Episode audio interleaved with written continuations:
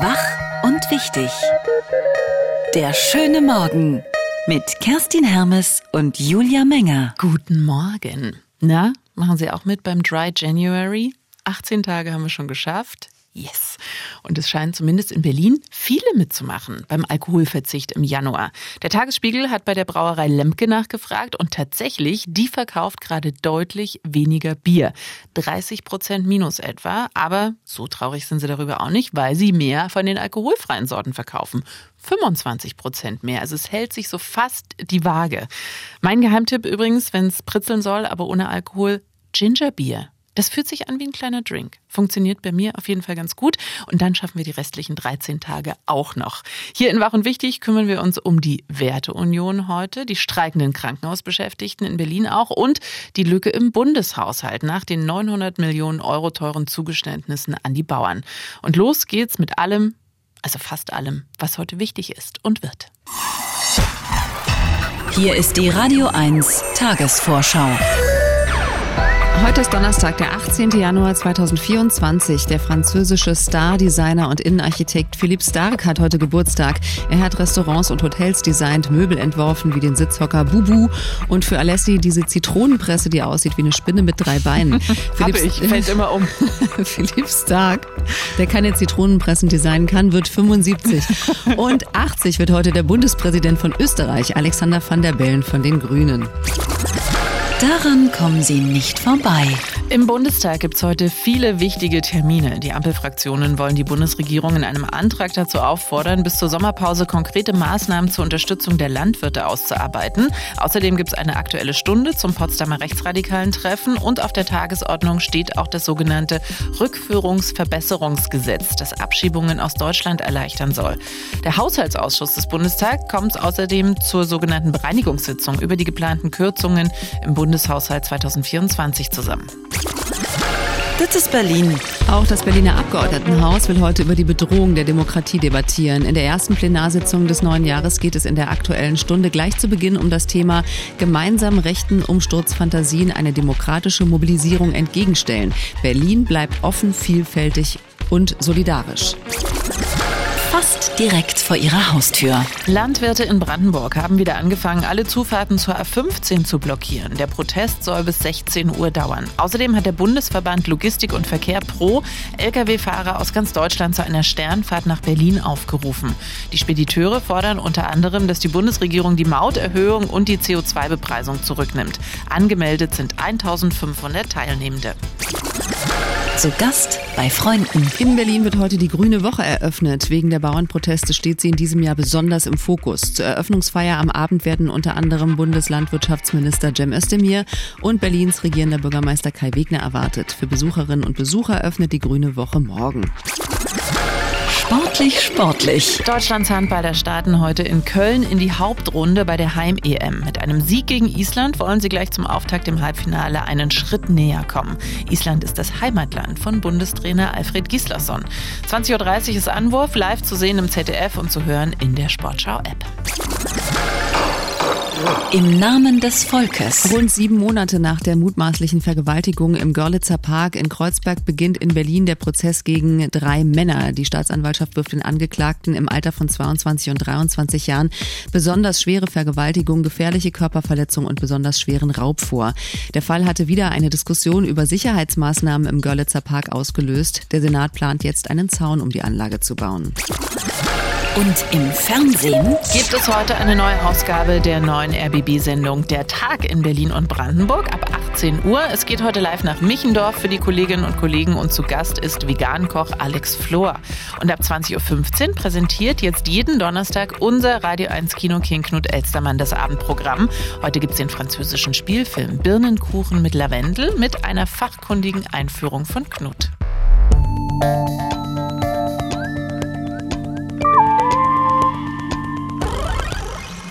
Union. Unter diesem Begriff werden ja die zwei Parteien CDU und CSU zusammengefasst. Oft und als Werteunion bezeichnet sich ein Verein, der nach eigener Aussage die besonders Konservativen in der CDU und CSU vertritt.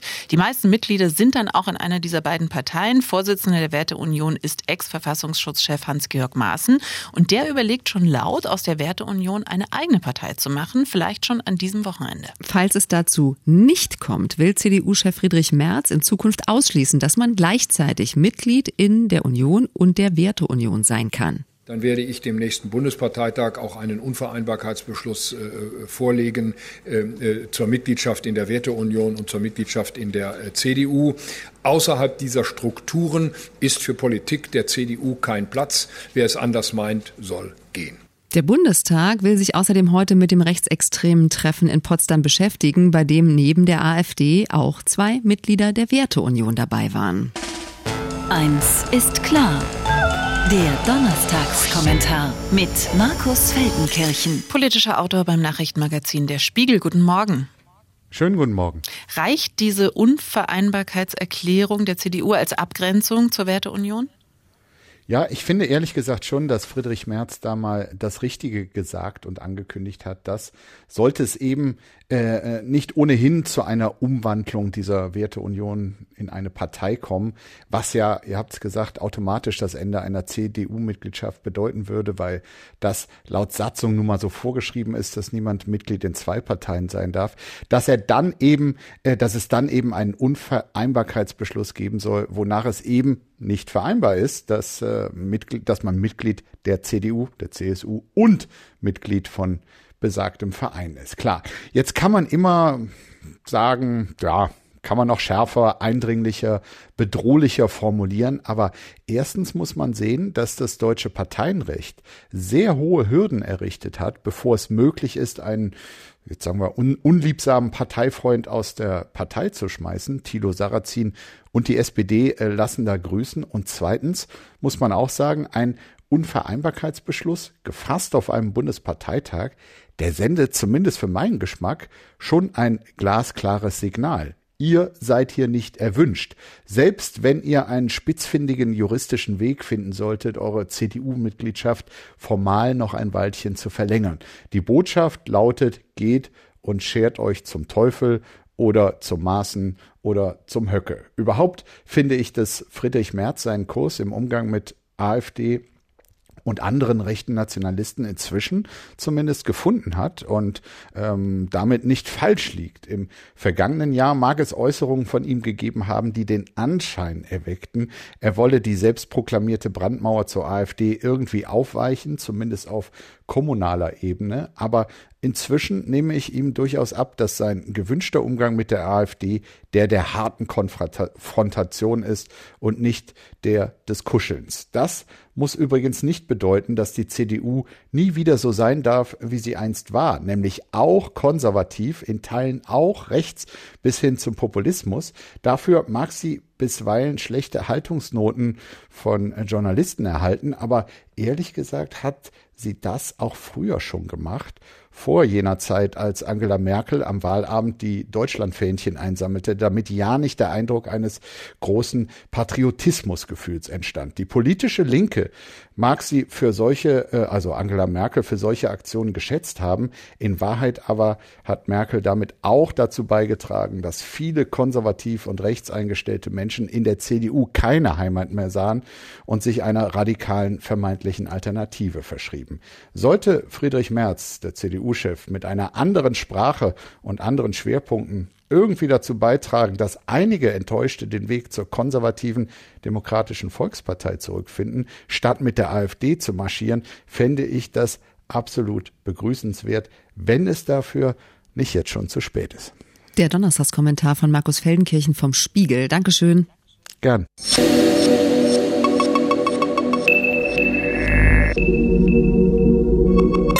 Bundesregierung muss sparen, aber bitte nicht in der Landwirtschaft. Das fordern zumindest die Betroffenen mit lautstarken Protesten seit Wochen. Erste Erfolge haben sie natürlich auch schon verbucht, vor zwei Wochen schon. Es wird weiterhin keine Kfz-Steuer auf land- und forstwirtschaftliche Fahrzeuge geben. Und die Steuervergünstigungen für Agrardiesel werden auch nicht sofort gestrichen und vollständig, sondern in drei Stufen. Der Nutzen für die Landwirte in Euro zusammen gut 900 Millionen pro Jahr. Die fehlen jetzt natürlich im Bundeshaushalt. Das wird auch Thema sein in der sogenannten Bereinigungssitzung heute im Haushaltsausschuss. Dazu gibt es im Bundestag einen ersten Entwurf der drei Ampelparteien SPD, Grüne und FDP, wie weitere Entlastungen für die Landwirte aussehen könnten. Und was das für Ideen sind, darüber sprechen wir jetzt mit Matthias Miersch. Er ist als SPD-Fraktionsvize verantwortlich für die Landwirtschaft. Guten Morgen. Guten Morgen. Guten Morgen. Bereinigungssitzung heißt, die Eckdaten des Haushalts 2024 stehen noch nicht endgültig fest. Wie viel Spielraum hat die Regierung hier? Also wie viel Geld ist noch mehr drin für die Bauern? Nein, ich glaube, wir haben jetzt äh, eine los, große Diskussion ja erlebt in den letzten Wochen. Die Bundesregierung hat ihre Pläne noch einmal revidiert ähm, und an vielen Stellen auch zugunsten der Landwirtschaft entschieden. Ich gehe davon aus, dass es bei diesen Eckdaten jetzt bei dieser Bereinigungssitzung bleibt. Also kein, kein Geld. Dass es in Sachen Agrardieselsteuer keine Zugeständnisse mehr gibt, das hat am Montag ja schon der Finanzminister auf der Demo klargestellt. Aber er hat auch weitere Entlastungen für die Landwirtschaft angekündigt. Wie können könnten die denn aussehen? Ja, wir haben ja am Montag mit den äh, acht Vertreterinnen und Vertretern von Landwirtschaftsverbänden zusammengesessen als Ampelfraktion. Und es ist sehr klar geworden und das weiß jeder, der Landwirtschaftspolitik macht. Es geht vielen Landwirten vor allen Dingen um Planungssicherheit, um die Zukunftsfähigkeit. Und da sind natürlich Dinge zu besprechen, die viele Jahre lang immer wieder angesprochen worden sind, auch in zwei großen Kommissionen, wo die unterschiedlichsten Interessengruppen an einen Tisch saßen. Da geht es beispielsweise um den artgerechten Stallumbau und die Finanzierung. Da geht es aber auch um Bürokratie. Wir haben viele Anforderungen an landwirtschaftliche Betriebe, beispielsweise was Klima, Umweltauflagen, aber auch Tierschutzauflagen angeht. Und die Landwirte sind mit diesen Dingen teilweise sehr, sehr stark betroffen. Und wir wollen uns, und das haben wir uns vorgenommen, jetzt in den nächsten Wochen mit den Landwirtschaftsverbänden zusammen genau diese Dinge angucken, um dann im Sommer ein Gesamtpaket zu beschließen. Und ich gehe davon aus, dass in diesem Paket weitere Entlastungen beispielsweise durch diese bürokratischen Hürden und den Abbau zum Beispiel vorhanden sind. Ja, aber wenn jetzt da heute bei der Bereinigungssitzung auch nichts weiteres passiert und dort nicht mehr Geld locker gemacht wird, ist schon die Frage, ob das den Landwirten reichen wird. Sie haben ja Montag schon gesagt, na eigentlich war das jetzt für uns nicht ausreichend, was hier besprochen wurde. Da hat sich ja einiges an Unzufriedenheit angestaut. Erwarten Sie dann nicht, dass es in den nächsten Wochen dann wieder Proteste geben kann, um noch mehr rauszuschlagen? Das müssen die Landwirte selbst entscheiden. Als äh, politisch Verantwortlicher muss ich ja ganz, ganz unterschiedliche Dinge auch immer zusammen entscheiden. Und der Haushalt besteht aus ganz, ganz vielen Facetten. Wir muten auch anderen Gruppen etwas zu. Und insofern geht es darum, eine Balance zu finden. Es ist legitim, dass eine Interessensgruppe sich auch äußert, demonstriert. Aber meine Hoffnung ist, dass man dann eben auch an den Verhandlungstisch geht. Denn das ist finde ich jedenfalls ganz, ganz klar auch am Montag herausgekommen. Den Landwirten geht es um viel, viel mehr. Und wir sind dazu bereit, diesen Dialog jetzt auch aufzunehmen. Und ich, dann können Sie sehen am Sommer, ob uns so, so, eine weitere Entlastung gelingt. Diese ganzen Agrardiesel-Dinge treten ja eigentlich erst in Kraft 2025, weil es um Rückerstattungen geht.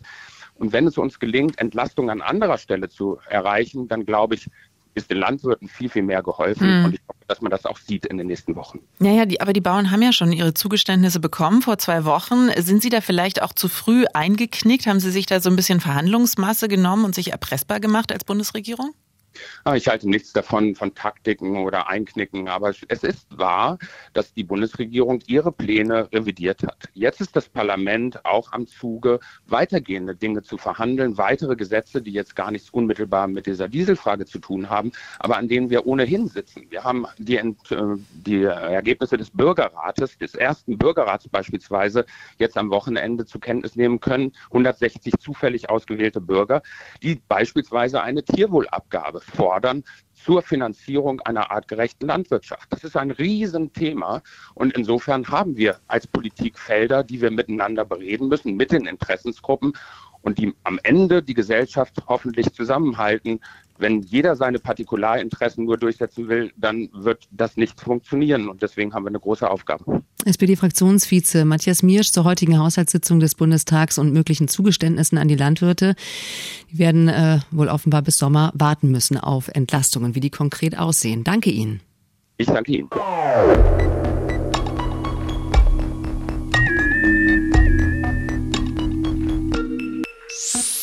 Protest ohne Traktoren und Lkw, den gibt's gerade auch. Direkt vor unserer Haustür. Die Beschäftigten des jüdischen Krankenhauses in Berlin-Gesundbrunnen streiken und das schon seit zehn Tagen, seit dem 8. Januar. Ihr Ziel, den sogenannten Tarifvertrag Entlastung durchzusetzen, wie ihn andere Häuser in Berlin, nämlich Charité oder Vivantes, schon längst haben. Janine Wissler, die Parteivorsitzende der Linken, ist auf der Seite der Streikenden. Denn sie kämpfen für gute Arbeitsbedingungen, für einen Tarifvertrag Entlastung.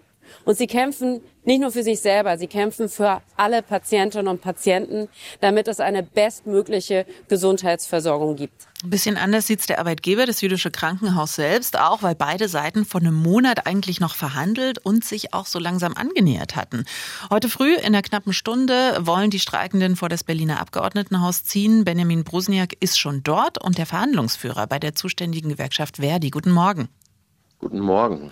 Wenn es ja heißt, die Beschäftigten kämpfen auch für die Patientinnen und Patienten, von welchen Zuständen sprechen wir denn dann, gegen die gekämpft wird? Naja, prinzipiell muss man sagen, dass es ein Zustand ist, wo Beschäftigte lange nicht mehr dem nachkommen, was sie ähm, nachkommen wollen, ähm, dass sie teilweise in Situationen ähm, pflegen, in denen sie ähm, überfordert sind. Das heißt, dass sie für viel mehr Patientinnen und Patienten verantwortlich sind, als es eigentlich gut wäre. Deswegen verlangen wir unter anderem Ratios, die ein bestimmtes Patientenaufkommen zur Pflegekraft festlegen. Und das kommt den Patientinnen und Patienten zugute, aber auch den Pflegekräften. Was würde sich denn mit einem neuen Tarifvertrag, den Sie ja haben wollen, genau ändern?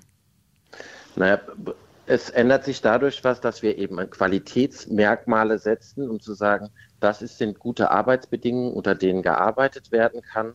Und so kann man erstmal klar Belastung ermitteln und durch diese Belastungsermittlung auch klar erkennen, wo eine Überlastung stattfindet. Und das hat bei Charité und Vivantes beispielsweise dazu geführt, dass neue Kolleginnen und Kollegen, die sich bereits der Pflege abgekehrt hatten, wieder zurückgekommen sind oder ähnliches, sodass man ein besseres Arbeitsklima hat, weil mehr Beschäftigte wieder in die Pflege zurückkommen.